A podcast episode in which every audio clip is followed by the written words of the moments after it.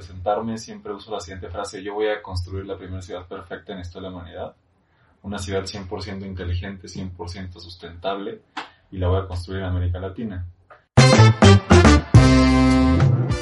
Hola civiles, bienvenidos de vuelta a su podcast Platicando con los Inges y después de unas semanas complicadas entre estimaciones, construcción a marchas forzadas y muchos altibajos en la obra, tengo el gusto de conversar con el ingeniero Andrés Torres, director comercial de DIMSA, CEO de Balum y host del podcast Gigantes de la Construcción. Para mí fue muy emocionante platicar con él, un colega que así como yo tiene experiencia en la creación de contenido para redes sociales además de toda la trayectoria profesional que lo respalda en la industria de la construcción. Y aunque tuvimos un tiempo reducido para grabar, estoy seguro de que encontrarán muchísimo valor en los temas que tratamos en este episodio. Sin más que decir, los dejo con el episodio de esta semana. Eh, si yo te diera un minuto para presentarte con la audiencia que nos está escuchando, ¿de qué forma lo harías? Pues mira, Jonathan, primero que nada, pues muchas gracias por, por el espacio y pues por recibirnos acá en sus oficinas. Yo, para presentarme, siempre uso la siguiente frase, yo voy a construir la primera ciudad perfecta en historia de la humanidad, una ciudad 100% inteligente, 100% sustentable, y la voy a construir en América Latina. Yo soy Andrés Torres, soy ingeniero civil y tengo básicamente tres plataformas. Una es Gigantes de la Construcción, Gigantes de la Construcción es también un podcast, pero la, la, idea es que sea un grupo de empresas, un hub, en el cual otorguemos diferentes servicios para ejecutar proyectos de construcción. Eh, la segunda es Valum, tenemos un software de administración de proyectos eh, desarrollado por mí y por mi socio Kevin Soto. Eh, nosotros eh, con este sistema tenemos ahorita tres módulos uno es de control de documentos. Tenemos una plataforma gratuita eh, especializada para construcción de, de, control de documentos. Tenemos un módulo de obra en el cual eh, tenemos todo el manejo de subcontratos de obra. Básicamente sirve para gerencia de obra en cuanto a, a pago de contratistas. Sirve muy bien también para pagos de destajo y ese tipo de cosas. Y eh, un módulo de compras en el cual tenemos todo el proceso desde requisiciones uh -huh. hasta entrega de almacén.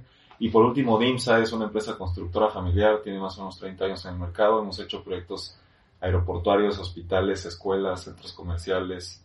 Eh, básicamente nuestros clientes son gobiernos eh, federales y empresas AAA.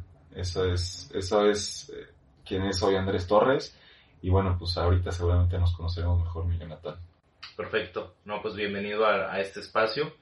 Eh, normalmente, bueno, pues este, este, este espacio o la raíz de este, de este podcast pues nace del proyecto Todo Civil que inició como, eh, pues digamos como hobby o como la necesidad de compartir esas experiencias que normalmente no se platican ni en la universidad y pocas veces en el, en el mundo laboral.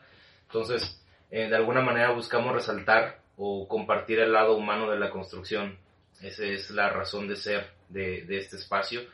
Y pues, cómo no utilizarlo de alguna manera para generar contactos y poder ir conociendo, pues, eh, cómo es la vida de los profesionistas de la construcción. Porque tendemos, eh, lo, lo, he platicado en episodios anteriores, que los, los ingenieros, un poquito más que los arquitectos, tendemos a, a des... Mmm, Uh, restarle importancia al tema de presentarte pues ante, an, ante, el, ante tu gremio o ante el, el, mercado.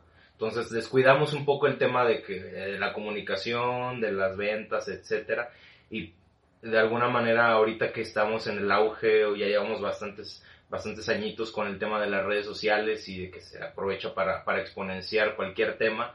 Entonces, pues esta plataforma sirve para eso, para conocer eh, para conocer un poco más de, de, cómo es el ambiente en, el, en, la industria de la construcción. Yo te quisiera preguntar, eh, ¿por qué ingeniería civil? ¿Por qué ingeniería civil? Mira, me encanta esta, este concepto que, que platicas ahorita. Te puedo decir que yo de una familia de constructores. O sea, en, en mi familia tenemos cuatro empresas constructoras, las cuatro muy exitosas, mis primos, mis tíos, mi padre. Eh, y y te puedo decir que nunca, nunca dudé que yo quería ser constructor. O sea, básicamente esto fue un tema, de, como, lo, como dicen por ahí en el tema de fútbol, fue desde la cuna, ¿no? Eh, siempre lo tuve claro y mi padre es arquitecto. Entonces, creo que también hay un tema por ahí de diferenciarme de mi padre, probablemente.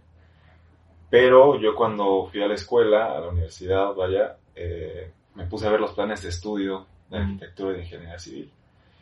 Y entonces el, eh, me acuerdo perfecto que abrí el, plan de estudio de arquitectura y decía proyectos 1, proyectos 2, proyectos 3, hasta todos los semestres, ¿no? Y en el plan de estudios de ingeniería civil decía construcción 1, construcción 2, construcción 3, construcción 4. Y dije, a ver, yo quiero construir, yo no quiero hacer proyectos. Entonces, pues fue muy claro para mí que tenía que estudiar ingeniería civil y no que tenía que estudiar arquitectura. Ahora sí que esa es la, esa es la razón. Fíjate que es la primera vez que me responden eso porque eh, eh digo, en mi caso, yo vengo de familia em, em, que se dedican al tema del área de la salud y también de la milicia. mis papás ambos estuvieron en el, en el ejército. Entonces, de alguna manera, pues, si yo pudiera eh, tomarte como ejemplo, pues en este caso yo hubiera sido militar o, o, doctor o dentista, ¿no? Em, para mí el tema, el tema de elegir ingeniería civil fue, de hecho, al inicio era como que, ay, pues como que me llama la, arquitectura, porque de entrada como que generar casas, como que hacer edificios, estar como que en la construcción más o menos, y también con un poquito de... Em, un poquito como lo que veía en los documentales, ¿no? En, estos de Nat Geo, Discovery Channel, pero lo que en sí me empujó más a la industria de la construcción en su momento fue el, quererle construir una casa a mi mamá, porque pues debido al trabajo de mi papá nos estábamos mudando constantemente. Eh, entonces en algún momento escuché que mi mamá me dijo, pues eh, en, algún, en algún comentario dijo, pues es que yo quiero ya asentar cabeza, yo quiero mi, propio, mi propia casa, mi patrimonio, etcétera, y no estar moviéndonos de, de estado cada tres años, ¿no? Entonces, pues por ese lado dije, no, pues quiero eh, estudiar algo que con lo que yo pueda apoyar a la familia. Entonces, bueno, pues en algún momento eh, o arquitectura o ingeniería civil. Entonces, finalmente lo que a mí me empujó para la ingeniería fue el tema de, eh, el tema de los cálculos, el tema de mm, los números y como decías tú, el tema de la eh, jamás se me pasó por la mente pues que hacer esa diferenciación de que pues, los arquitectos igual y son un poquito más encasillados al tema de proyectos y los ingenieros más al tema de, eh, de calcular y estar en la obra. Entonces por eso te, te, comentaba que no me habían respondido eso porque pues a lo mejor tú tenías un poco más abierto el panorama viniendo de familia de constructores y, y teniendo un poco más eh, el conocimiento de que ah pues ya tengo experiencia eh, pues viéndolo, ¿no? No, te llevaban a, las obras de, pequeño o cómo fue tu acercamiento a la, construcción?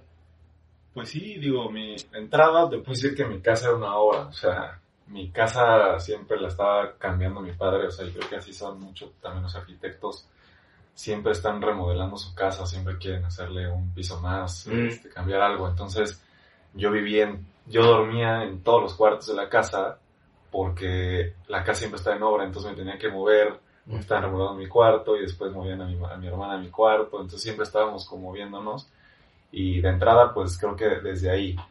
Pero sí, sí, sí, sí me, sí me llevaban de repente a, a, los proyectos y sobre todo a la oficina. A la oficina nosotros tenemos una, una planta donde habilitamos estructura metálica. Eh, está en Ixtapaluca, en el Estado de México. Yo vivía por allá cuando era, era niño y tenemos, por ejemplo, 22 grúas, tenemos varios camiones, este, retrascador. Entonces me, me acuerdo mucho yo estar arrancando los, los, los, camiones, arrancando las grúas y todo.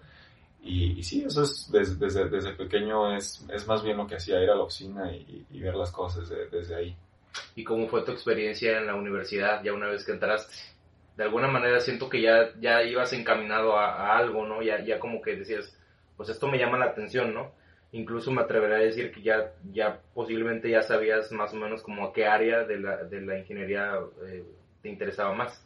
Sí, o sea, obviamente todas las, las materias operativas que yo pude elegir las encaminaba a temas financieros y a temas de administración de proyectos.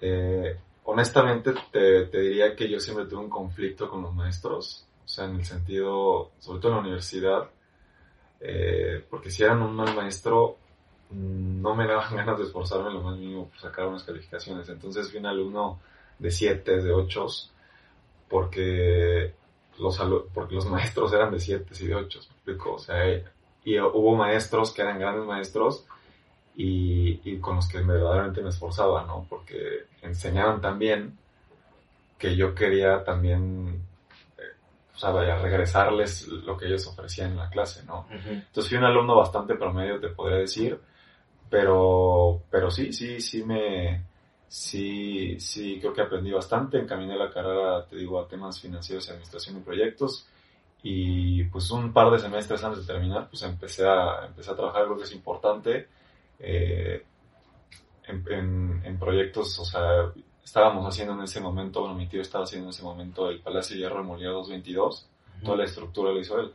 Entonces yo estuve ahí dos semestres eh, trabajando eh, con, con, él en obra, haciendo, pues básicamente generadores, este, conciliando cantidades, ese tipo de cosas. Y entonces eso hacerlo desde la, desde la carrera creo que me, me, me fue muy funcional y, bueno, así como intentando compartir, creo que por ahí eso es, eso es muy, muy valioso. Creo que de repente en la carrera, sobre todo al principio, te encuentras con temas muy técnicos. Eh, en caso de, de, la, universidad que estudié, yo estudié en la Universidad Iberoamericana en la Ciudad de México y eran temas mucho, las materias más difíciles eran estructuras en cuanto a mecánica de materiales, laboratorios de materiales y son temas que funcionan y te sirven para pensar para tener un cierto raciocinio, pero en el tema práctico pues no te sirven en realidad para nada, ¿no? Entonces en ese sentido pues sí empezar a, a, ver lo que en realidad es la construcción eh, me, me, me, parece que es muy valioso para, para un estudiante.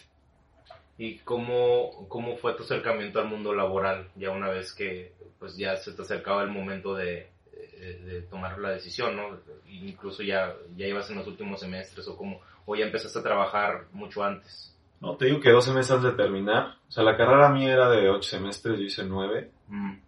Eh, el último semestre tenía dos materias. Eh, pero desde el octavo yo empecé, te digo, a ir a la obra. Entonces yo empecé a hacer generadores, este, conciliaba cantidades, etcétera, etcétera. Y una vez que salgo y que empiezo a trabajar con, con mi padre, mm. yo siempre he trabajado con, con él, eh, pues sí fue un choque, la verdad. Eh, yo tenía muchas ansias de terminar la carrera, mm. muchas ansias, y, y, cuando terminas y te das cuenta que no sabes nada, que no eres la persona más chingona del planeta, pues sí te das un tope en la cabeza, ¿no? Entonces, ese proceso de decir, oye, pues yo soy el el hijo del dueño de la empresa y no tengo la capacidad de tomar ciertas decisiones, para mí era inclusive aún más complicado, ¿no? Eh, pero eh, en su momento me llegaron ciertas oportunidades importantes dentro de la empresa, pude yo llevar proyectos y creo que eso me, me, me, liberó un poco con esa ansiedad. Pero los primeros meses en los que pues sí estás haciendo cosas en la obra, pero no, no tienes como esa, o ves que hay cosas que están mal, y yo creo que sucede con muchas empresas, ¿no? los, los residentes, los auxiliares, inclusive los superintendentes, saben que están haciendo alguna cosa mal en, la obra o que están sucediendo las cosas mal, pero hay una cierta mentalidad, no sé si en todos lados, pero mucho en la industria de la construcción, de que es como una jerarquía que no puede subir, ¿no? Y entonces, eh, el, el, el, no tener esa, el no tener esa cultura de poder intentar verdaderamente solucionar los problemas, me parece que es algo que tenemos que cambiar mucho en la construcción y mucho con esto que estamos haciendo ahorita, ¿no? El compartir, el, el, platicar tus experiencias o las experiencias de otras personas, pues para que a los chavos cuando salgan, pues no les suceda lo mismo, ¿no? Y a los nuevos empresarios, pues que también tengan una mentalidad mucho más abierta de, pues de manejar las empresas como a lo mejor lo manejan otras industrias, ¿no? Por ahí creo que, que fue mi, mi primera experiencia, pues sí, sí fueron ciertos choques. ¿Y qué tipo de proyectos te, te, tocó pues estar presente, participar? Ya desde el tema de, de ser responsable de, de, un proyecto como tal, ¿qué, qué proyectos? No sé. Pues mira, tío, yo empecé en el Palacio de Molinas 22, después estuve pues un, un ratito en el, en el, Aeropuerto Internacional de la Ciudad de México. Eh, había ahí un problema, o hay un problema todavía, si tú vas a, las, a la terminal, te vas a encontrar con que en las salas de última espera ya hay unos tapiales, esos tapiales los pusimos nosotros hace varios años, porque hay un problema con la cimentación del aeropuerto. Se Eh, hunde. Se hunde, pero no es, no solo, o sea, el problema no es que se hunda, el problema es que el edificio terminal lo hicieron con pilotes de punta, entonces no se mueve. Pero los, los edificios terminales, los edificios, ajá, los, los, los dedos que les llaman, donde están las salas de última espera, lo, hici- lo hicieron con pilotes de fricción. Entonces, en la transición entre los edificios, pues hay un movimiento, porque uno no se mueve y los otros sí. Entonces ahí hay, un- hay una problemática. Un asentamiento Entonces- diferencial. Exactamente. Entonces Sí. estábamos haciendo unas bisagras para que pues, no hubiera ahí una catástrofe con, con, con ese pasillo que conecta ambos edificios. Sí. Entonces ahí estuvimos, este, interesante, por ejemplo, que tienes que quitar las fachadas, eh, poner fachadas nuevas, este, pues te digo, hacer ese diseño de las bisagras, etcétera. Pero como tal yo fui, eh, bueno, que, que así se le llama en, en la historia de construcción, seguramente todos te escuchan, lo saben, fui superintendente en un proyecto que era una subestación eléctrica en la Universidad Autónoma Metropolitana en Lerma. Eh, ahí este, pues hicimos, te digo, la, la subestación y unos bancos de ductos y instalamos pues algunas plantas de emergencia, eh, todos los seccionadores, transformadores y, y bueno, también la obra civil, ¿no? Entonces, en ese sentido, pues creo que aprendí mucho de, de esas instalaciones especiales que hoy me ha servido bastante para algunos proyectos nuevos que estamos ahí cotizando ahorita. Entonces, ese fue el, el primer proyecto que estuve como superintendente y a partir de ahí, eh, con lo que aprendí, lo que vi, estando, por así decirlo, de residente en el aeropuerto y en Molière, en, como superintendente en, en Lerma, eh, tomé un, un rol, por así decirlo, de auditor, en el cual yo revisaba los pagos y revisaba las compras eh, y ver cuánto estábamos cobrando, ¿no? Entonces, eh, ese fue como el, el proceso, no sé si contesté tu pregunta. Sí, sí, sí.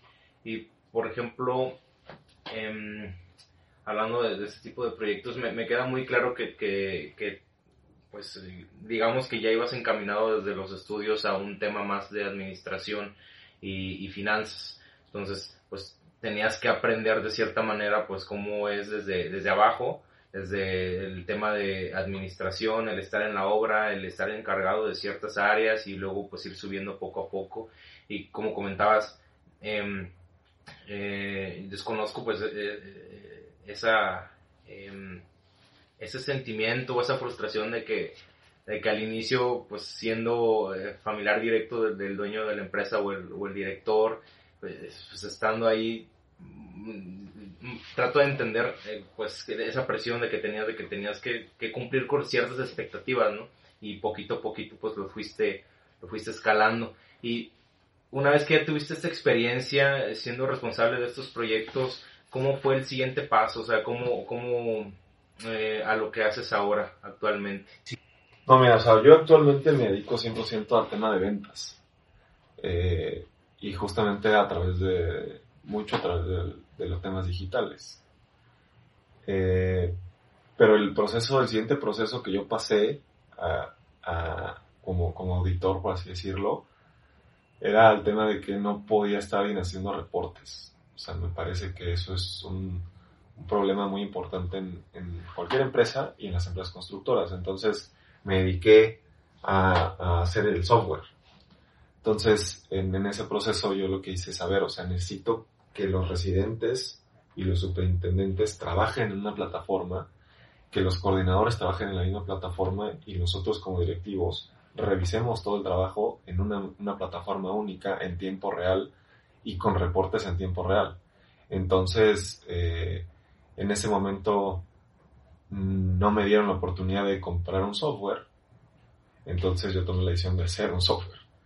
Entonces hicimos, te digo, con, con mi socio un software en el cual empezamos a implementarlo en la empresa desde el nivel de, de residentes en cuanto a hacer, empezamos con el sistema de obra, hacer destajos, entonces que el superintendente lo tuviera que autorizar, el gerente lo tuviera que autorizar y se hacía el pago del, del, del, del, destajo de la semana, la nómina de los trabajadores. Sí. Entonces, en tiempo real yo sabía cuándo se había pagado, eh, si sí se había pagado completo, y eso me daba un reporte de volúmenes acumulados eh, o me da un reporte de volúmenes acumulados en tiempo real.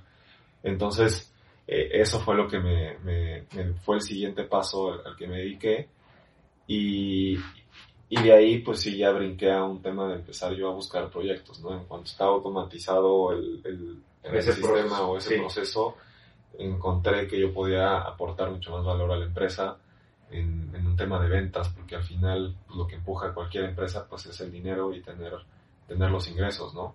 Entonces, eh, pues creo que esos, esos fueron los dos procesos y ahorita en esta parte de ventas, pues sí me, me, me estoy enfocando mucho al tema de relaciones y yo encuentro y que creo que hay gente que no entiende esa parte de las redes sociales y creo que así lo dijiste tú al principio, que las redes sociales para lo que te sirven es para, para hacer relaciones. Y, y eso es lo que estoy intentando, o que estoy más bien ya construyendo ahorita, ¿no? Esas relaciones que me permitan acceder a, proyectos más grandes, más, eh, aún más importantes de, lo que de los que ha ejecutado la empresa y pues, a seguir aprendiendo y, y, pues, a seguir creciendo el legado de mi familia, por así decirlo. Ya lo mencionaste al inicio de la, en, la introducción. ¿Me puedes repetir el nombre del programa? El podcast se llama Gigantes de la Construcción. No, el, el programa de... Ah, el programa se llama Balum. Balum. Balum. Estoy interesado. Porque ahorita actualmente eh, soy administrador de un proyecto. Entonces es un... Em, es un... Es mucha pérdida de tiempo. digamos que la organización o, los procesos que se tienen que, ejecutar y más cuando, cuando se trabajan de forma muy dispersa. Entonces, em, creo que, es muy importante el, como lo mencionas, ahorita lo que fuiste mencionando a mí me, hacía así como que clic, porque dije, no, pues e, es, que es verdad, o sea, conforme vas avanzando, como conforme vas eh, dedicándote a ciertas cosas, eh, los, uno, a ti te pasó, a mí me está pasando, sientes que las cosas que haces, como que dices, pues, ya como que yo puedo aportar otra cosa, como que puedo hacer otras cosas más este, y si adquieres esa responsabilidad o esa capacidad de enseñarle a otras personas lo que tú sabes hacer. Entonces, de alguna manera optimizas esos procesos y dices, bueno, está bien, ya, ya eso ya está automatizado y ahora qué más, que, que sigue, ¿no? Y mucho más en, en, esta industria de la construcción que, que, mm, por lo que me ha tocado vivir, em, siento que hay em, de entrada mucha rotación de personal, hay como que es una industria que se mueve mucho eh, te digo, yo he, estado desde, desde auxiliar de, obra hasta ir adquiriendo mayor responsabilidad y en paralelo pues también he trabajado en este proyecto y de alguna manera siento que a muchas personas les hace falta el adquirir o el, aplicar estos eh, diferentes conocimientos para poder aprovecharlos, eh, sobre todo en las, en las, con las empresas, ¿no? Muchas empresas están cerradas al tema de redes sociales hoy en día les platicas eh, la idea de hacer esto y el otro y como que eh, te cierran la puerta y, hasta, hasta te ponen más trabajo, ¿no? O algo así. Entonces, esa... Mm, digo, lo entiendo, lo entiendo ahora en día, pero no hay... Ah. Se apagó. Ya. Es que corta el video y luego como se traba. No son cámaras de video, son cámaras de foto, ¿no? Sí. sí. Entonces siento que hay cierto... Mm, em, hay que tener cuidado de ciertos aspectos. Entonces la cuestión de la publicación, de la construcción, eh, tiene que ser, pues tiene que pasar por muchas autorizaciones. Entonces, siento que nos hace falta mucho en general esa visión a la industria. No digo que haya empresas que ya lo hagan, este, pero también te quería preguntar acerca de tu acercamiento a las redes sociales. Digo, como te comentaba anteriormente, yo vengo del sur del país, del sureste del país, y allá no está tan normalizado como aquí en el, en el norte. Entonces, incluso eh, en el tema de la publicación de avances de obra, de documentales, esto y el otro, fotos, videos, etcétera, este, está de cierta manera ya está normalizado en, aquí en el norte del país, eh, específicamente en Monterrey, incluso hasta competencia cosa que no había en, otros estados de la República, ¿verdad? Más, más hacia allá. Entonces, ¿cómo te ha tratado, este, tú estando en el centro del país, también eh, ese acercamiento? ¿Qué te motivó a, a eso? Digo, no, no, todos, no todos nos atrevemos en su momento a, a, grabarnos a nosotros mismos o grabar de esto y el otro y generar el contenido, porque la verdad, hoy en día el contenido es de lo tienes que generar, generar, generar, y muchas veces es como que, ay, y otra vez, y otra vez. Pues mira, ahorita te, ahorita te platico cómo empezó, sí. pero sí me gustaría platicarte, o sea, yo, yo te empecé diciendo que voy a construir una ciudad. Sí. Y no sé no sé cómo la voy a hacer, en realidad, y cómo va a ser la ciudad. Lo único que estoy seguro es que no puedo hacer yo una ciudad solo. Entonces, para mí, Gigantes de la Construcción es generar ese grupo de, de empresas y empresarios que podemos mm. construir juntos una ciudad. Eh, eso es para mí Gigantes de la Construcción. Y, y, tenemos una frase que es que los, los gigantes nos juntamos con otros gigantes lamentablemente creo que en México y en, y en a lo mejor en algunos países de Latinoamérica, pues tenemos esta concepción, y mucho en la industria de la construcción, de que, de que este tema es un tema patriarcal, ¿no? De que es un tema jerárquico, de que hay el más chingón, el más bueno, y el superintendente es el mandamás de la obra, y el residente hace lo que se le pega la gana al superintendente, y a su vez así para arriba, ¿no? Sí. Y eso se ve, y eso afecta mucho a la industria de la construcción. Entonces nosotros queremos hacerle entender a la gente a través de, de, de, esta comunidad que estamos formando, pues que así no se tienen que hacer las cosas, que las cosas se pueden hacer trabajando juntos y, y creciendo juntos, compartiendo, inclusive compartiendo clientes, experiencias, como lo que estamos haciendo ahora y todo, ¿no? E, entonces, eso es, eso es a lo que me ha llevado las redes sociales, a generar eso. Yo arranqué haciendo videos míos, explicando algunos temas, por ahí tengo un par de videos en YouTube que me funcionaron más o menos bien, o sea, para mí más o menos bien, porque me generan cada semana, me llegan correos pidiéndome unas plantillas de Excel en las que yo explicaba cómo se hace el financiamiento, cómo se calcula el financiamiento de un proyecto de construcción. ¿Eres bueno programando entonces? No, no, no, eran plantillas, no, no, no tenían programación. Ah. Eran formuladas nada más. Ok. Pero son plantillas de cómo hacer un factor de salario real uh -huh. y de cómo hacer un financiamiento de un proyecto de construcción. Los tutoriales. Ándale. Uh -huh. Entonces, arranqué haciendo yo contenido así, pero después pues también hablaba de otros temas. Y honestamente, fuera de esos dos videos, los otros temas que no eran exactamente como enseñando alguna plantilla, no me generaron tanta atracción. Y honestamente me cansé, me dejé de querer hacerlo, como, como dices, y entonces dije, pues es que para qué lo hago yo solo, voy a invitar a alguien a, a hacer el contenido conmigo, ¿no? A hacer una entrevista. Entonces empecé a hacer las entrevistas y yo lo hacía con las redes de la empresa. Creo que un grave error que cometemos todos en redes sociales es que arrancamos queriendo vender en redes sociales. Y entonces tenemos que entender que las redes sociales no son para vender. Entonces, yo publicaba los proyectos que habíamos hecho, publicaba nuestra maquinaria, publicaba nuestras cosas con el objetivo pues, de que la gente dijera, pues qué chingón, ¿no? Pero, pues eso no genera ningún valor. Es como en la televisión, tú ves un comercial y le cambias. Sí. Entonces, este, cuando empecé las entrevistas entendí que ese tenía que ser, con, tenía que ser mi contenido, que yo no estuviera vendiendo ni siquiera a mí, sino vendiendo, pues de cierta forma mi marca personal, lo que me conocieran un poco a mí y eh, arrancamos haciendo las, las entrevistas y esto fue pues evolucionando a lo que te estoy platicando ahora, ¿no? De uh -huh. generar una comunidad. Ahorita yo eh, estoy haciendo, tengo una cuenta ya que es ingeniero.ing.andres Torres, que tengo muy pocos seguidores, pero estoy empezando a subir contenido mío, porque Gigantes de la Construcción en realidad no quiero que sea un tema mío. ¿Me explico? Quiero que, quiero que sea un tema en el que muchas personas generen contenido ahí. Entonces ahorita un amigo mío que se dedica al tema de recorridos virtuales, se llama Arturo Sánchez, eh, pues ya va a empezar a generar contenido para Gigantes de la Construcción. La idea es que seamos, seamos un grupo de chavos eh, jóvenes eh, haciendo contenido en Gigantes de la Construcción y que juntos, y como te estoy diciendo como equipo, pues elevemos las redes sociales. Pero bueno, ese fue como un poco el proceso y, y lo que yo te diría pues es eso, al final es eh, generar una forma de conocer nuevas personas.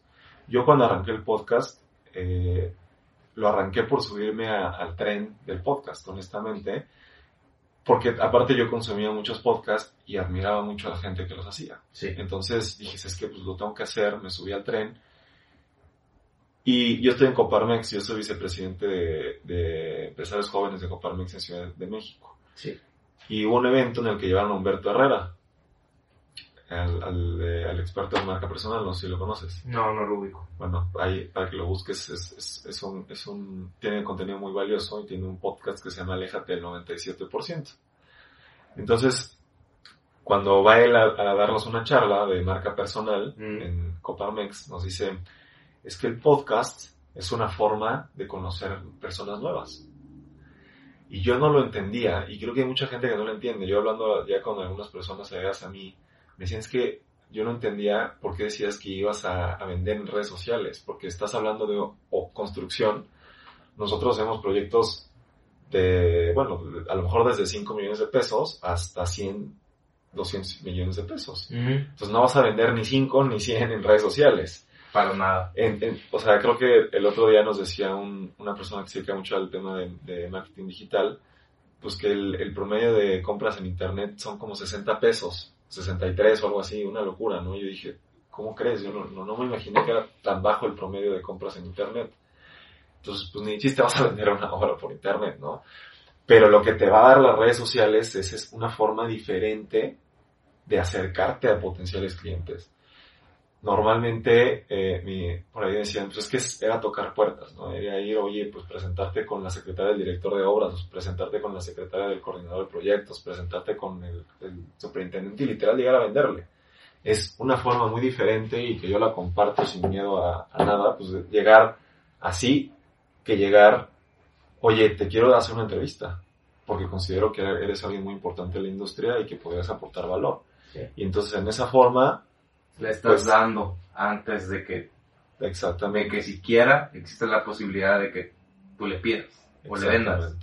Entonces, en ese sentido, pues yo he tenido esa, esa, esa visión, esa oportunidad, me ha generado eh, el- la oportunidad de hoy de estar pues, vinculado con ellos, eh, estar en, en, en, en su cabeza con este concepto del top of mind, el, el que te tengan, que sepan cuando piensen en construcción o en constructores, pues que piensen en Andrés Torres o en Gigantes de la Construcción. Entonces, en ese sentido, eh, pues es, es, es para lo que me ha sido- servido las redes sociales y, y, pues creo que los jóvenes, o sea, creo que yo como joven también lo veía simplemente como un tema de divertirte en redes sociales o eso es lo que parece, como que la gente que hace cosas en redes solamente está divirtiéndose. Pero en realidad es, es esa forma, o sea, lo tenemos que entender Es trabajo, como esa forma de, de trabajar y de vender eh, a, a través de, pues de una estrategia que no termina siendo digital. Terminamos estando hoy aquí en tu estudio juntos y se puede hacer algo, ¿no? O ya te interesa el, so- el- software, a lo mejor podemos hacer algo, no sé, ¿no? Entonces, en ese sentido, pues pueden suceder cosas a, a partir de las vinculaciones que haces con, con las redes sociales. Sí. ¿Y cuál ha sido, digo, de tus principales logros este, en, este, en esta aventura a la que llam- llamamos redes sociales? Te, te puedo comentar que yo, yo me vine a, a Monterrey conociendo a, a- a ya personas que, que tenían pues, sus propios proyectos, sus propias empresas aquí. Desde, desde Tabasco yo ya tenía conexión con personas aquí en Monterrey. Y, y, y afortunadamente, gracias a las redes sociales es que es que actualmente pues tengo trabajo o que eh, puedo dedicarme a esto. Eh, de alguna manera siempre he tratado de... eh, de entrada a mí me gusta mucho el, el- compartir las experiencias. A mí eh, me gusta mucho el escuchar esas historias, el, el- la trayectoria de todas las personas que se sientan enfrente de mí. Y em, en lo particular, eh, yo también consumo muchos podcasts y cuando, cuando me envías el mensaje de que, oye, fíjate que estaría padre colaborar y esto y el otro, dije, ah, caray, pues, otra persona, ¿no? Este, las redes sociales son engañosas a veces porque te hacen, te encierran en un nicho y te encierran de repente en todo lo que, eh, digamos, en una temática que, que tú consumes y de ahí en fuera, pues a veces su- suena o suele ser contraproducente. Entonces, el, el hecho de conocer gente que hace algo eh, similar a, a ti, pues en lo personal yo estoy, eh, yo estoy muy contento de conocer pues eh, a, otro ingeniero que, que hace contenido en internet y digo, pues, gracias a las redes sociales estamos los dos aquí platicando. Entonces, en, en, en tu caso, ¿qué, pues, ¿qué es lo que te ha dejado más, que las relaciones y esto? Em, el, el, subir contenido. Pues mira, primero te diría eh, que como ahorita ya tengo un equipo de gente que me ayuda, eh, pues me ha dejado el, el, hecho de comprometerme muchísimo a hacerlo, a hacerlo bien, hacerlo cada semana, a, meterle más energía y más trabajo, a organizarme, a tener un embudo de ventas digital que me permita pues llevar a la gente a donde yo quiero que llegue. Estoy trabajando en ello eh, pues, para, para, hacerlo de una mejor manera. Pero te voy a contar una historia de, de lo que, de, de, lo, por ejemplo, algo, que me sucedió, que, que es, es, un proyecto grande que, que, que, estamos viendo ahorita, y que yo el año pasado estuve cotizando a algunas personas.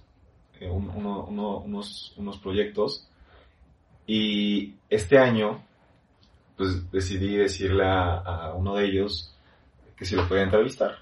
Entonces fui a sus oficinas, ellos se dedican a hacer este temas de, tienen una fábrica de concreto polimérico y cuando yo voy a las oficinas, los entrevisto, conozco a su padre, un señor muy grande, un señor grande, eh, que me, que me, pues le caí bien.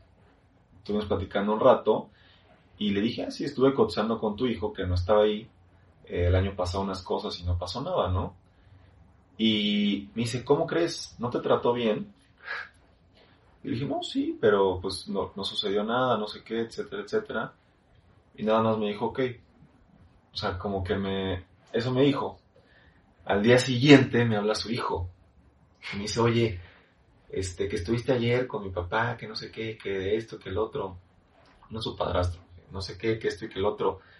Tengo este proyecto, no sé qué, al día siguiente estaba haciendo una llamada, una videollamada con un cliente, el lunes yo estaba en, el sitio haciendo levantamiento para cotizarle, ¿no?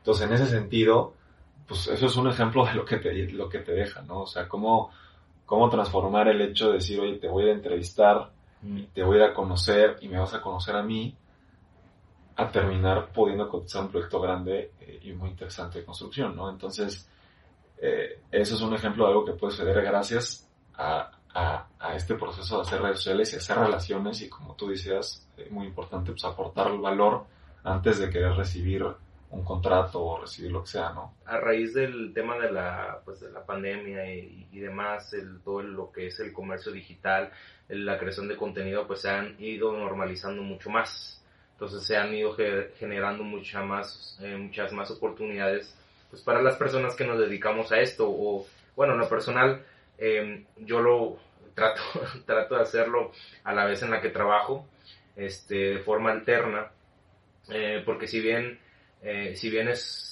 digamos un hobby, pues todavía es como que, bueno, pues esto todavía no genera nada y realmente yo pudiera hacerlo sin generar nada, como lo he hecho hasta, hasta, hasta este día. Entonces, de alguna manera, este proyecto me ha ido acompañando a lo largo de mi, eh, a lo largo de mi, de mi vida, desde 2013 que comencé a hacer videos desde, con mi iPod, este, hablando de diferentes temas, luego pues subí este, diferentes documentales de obra, luego el tema de las entrevistas, y este formato del podcast para mí se me hace súper cómodo porque es algo que me permite menos edición, menos trabajo, es, eh, me genera mucho más el poder sentarme con personas de mi industria y poder conocerlos, sobre todo conocer y, poder darles ese, pues aportar ese granito de arena y poder exponer pues a, esta comunidad em, pues su historia más que nada. Entonces, eh, a mí me gustaría em, terminar este episodio con si tú pudieras dar una bueno, más que nada tu opinión sobre ¿Cómo ves el futuro con las redes sociales? ¿Crees que sea algo temporal, que sea algo de moda o realmente tenga como que mm, esa, esa estabilidad a futuro? ¿Y qué consejo les darías a las personas que, pues, que están en la industria de la construcción y que todavía al día de hoy no están presentes en redes sociales? Pues, pues mira, pues todo tiene un ciclo, ¿no? O sea, no te puedo decir si las redes sociales van a estar siempre por ahí estaba escuchando ayer, te, decía que estoy en el Mastermind de Carlos Muñoz y eso también me sirve mucho para ver algunos temas como mucho de tendencias muy interesantes. Estaban diciendo que las redes sociales, o, más bien vamos a dejar de pagarle a Facebook o a Instagram, que es lo mismo, o a Google, por hacer ciertas cosas, y vamos a terminarle pagando a, a la gente que hace hardware, como Apple o como Amazon, que, que tengas ahí a, a, a, no sé, a tu Siri o a tu Alexa y le pidas algo y te, y te, y te traiga a ti lo que la persona que paga por, por resolver ese problema que le estás preguntando, ¿me explico? Hay, hay, algo muy importante, una tendencia ahorita de hacer Alexa, Skill, Alexa Skill, o no sé si son Alexa Skills o Amazon Skills. Entonces, que tú le puedas programar cosas para que inmediatamente que le pregunten algo a Alexa, salga tu mensaje y no el de alguien más. Eso es probablemente el futuro. Por ejemplo, en el refri, un tema que tenía como mucho tiempo, es el hecho de que cuando se acabe la leche, pues el refri instantáneamente pida la leche. Ahora, ¿qué marca de leche va a pedir el refri? Eso va a ser un tema, ¿no? O, o, que tengas un problema con, con, el, con el clima, con el aire acondicionado, con, con las tuberías o con algo en tu casa, ¿a quién le van a marcar para resolverlo? Entonces, en ese sentido, eh, encuentro como ahí que a lo, a lo, mejor sí llega un momento en el que, en el que, en el que no necesitamos como tal las redes sociales para vender o uh -huh. que vamos a evolucionar a otra cosa. Pero hoy, en este momento, pues creo que el, el que no entienda que las redes sociales son el, el, presente y el futuro cercano, pues está, está bastante perdido. Yo en lo personal considero que yo no me subí a las redes en el momento adecuado. O sea, yo me perdí las olas a lo mejor importantes que mucha gente sí tomó. Inclusive TikTok, yo estuve muy renuente a, a estar en TikTok. Hoy estoy haciendo lo que yo le llamo como mini blogs, ¿no? O sea, estas partes que tú grabas tu día y, y, y lo narras un poco de qué fue lo que hiciste qué fue lo que pasó. Eh, encuentro ahí un, un, un, nicho interesante. Y, y pues yo diría que es un tema de empezar a evangelizar, por así decirlo, la industria de la construcción a través de lo que estamos haciendo nosotros y a tener resultados nosotros. Sí. Ahora, en, en el caso de, un, de una persona, a lo mejor como tú que no tiene un negocio atrás y que trabajas en una empresa, creo, y yo como recomendación, pues diría que sí tendrías que llegar primero a, posición, a posicionar mu mucho más en redes sociales el tema de, del podcast, ¿no? Creo que eh, entendería yo que, que, no sé quién edita tu contenido, a lo mejor le falta un poco de edición en, en la parte de redes sociales uh -huh. para darle más tracción al podcast. Eh, o, o, que te lleven al podcast, ¿me explico? Sí, así es. Entonces, si estás de manera orgánica en Spotify, no sé qué tan complejo sea. Eh, en, eh, eso, eso, eso por una parte. Y por la otra, pues, si tú, tú estás buscando y que es algo que en, en, la industria de la construcción, al menos a mí como un tema de proyectos o buscar proyectos, pues me, me, me han dicho varias personas que no es un juego de cantidad, es un juego de calidad de las personas que te escuchan. Sí. Entonces, yo por ahí pues también empecé haciendo videos como fuera, entrevistas como fuera, de repente, honestamente el último video que subí, mm, odié el audio, o sea, yo no tengo, yo no tengo todavía el equipo y aparte ese lo hice en un lugar en el que hay una fiesta y cosas afuera. Entonces, empezar a preocuparte por esos detalles eh, y, ir, como tú decías, mejorando, profesionalizando cada vez más tu contenido, creo que es súper importante y posicionarte, ¿no? Eh, creo, o sea, yo a la fecha he visto muchos desarrolladores posicionándose muy bien en redes sociales. Todavía no encuentro un constructor o, alguien o sea, que haga, que ejecute proyectos que se haya posicionado tanto. Eh, por ahí aquí en Monterrey uno que se llama Alagón, Alagón Construcciones o algo así, que medio veo que está posicionado en redes, que le hace los mantenimientos a Poncho de Nigris y ampliaciones y no sé qué. Uh -huh. Este, pero por ahí pues creo que hay un nicho interesante que si alguien se posiciona muy bien pues puede jalar eh, en, en, en, el nicho específico de ejecutar los proyectos, ¿no? Porque sí. los desarrolladores justamente como es que son más de ventas lo han entendido y los constructores por ahí creo que, que nos ha faltado esa visión de brincarnos y de, de subirnos a este tren de las redes sociales y que no lo haga probablemente va a tener muchos problemas en unos, en unos cuantos años. Ok, pues muchas gracias por por habernos acompañado en este episodio. Yo lo disfruté bastante. De alguna manera, de forma express, porque ahorita, ahorita continuamos con otro, con otro video para, para tu canal. Pero yo estoy muy agradecido por, por ese tiempo que nos diste, por las experiencias que nos compartiste también. Y de alguna manera eh, pues ya hubo este primer acercamiento y no sé cómo lo hayas sentido tú. No, pues muy bien. La verdad es que te, sí me gustaría felicitarte. O sea, qué interesante lo que estás haciendo. Alguien que, que está en, en, o sea, haciendo lo que, lo que tú haces en tu trabajo y aparte te das el tiempo de, de hacer este contenido me parece súper valioso y creo que tienes un futuro muy interesante en, en la industria de la construcción. Perfecto. Pues muchas gracias por haber escuchado este episodio. Los esperamos eh, la siguiente semana con otro invitado. Esto fue Platicando con los Inges. Nos Muchas gracias. Hasta aquí llegó el episodio de esta semana. Espero que lo hayas disfrutado tanto como yo. Muchísimas gracias por tu tiempo, por tu apoyo y aprovecho para recordarte que visites nuestro sitio web www.todocivil.com en donde encontrarás más información, más anécdotas, más historias, más experiencias de la mano de los profesionistas que componemos o que representamos la industria hoy en día. No sé desde dónde me escuches, pero por si las dudas, yo me despido con los buenos días, buenas tardes o buenas noches.